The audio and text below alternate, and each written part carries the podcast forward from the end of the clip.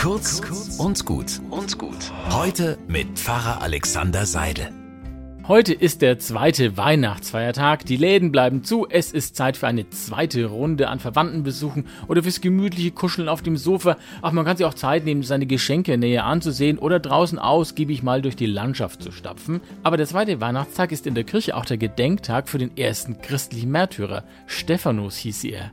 Er wurde von seinen Gegnern umgebracht, weil sie dem sprachgewandten und klugen Stephanus mit Worten nichts mehr entgegensetzen konnten. So flogen irgendwann die ersten Steine, am Ende lag er tot am Boden. Zweiter Weihnachtstag und Erinnerung an den ersten ermordeten Christen, das ist schon ein krasser Gegensatz.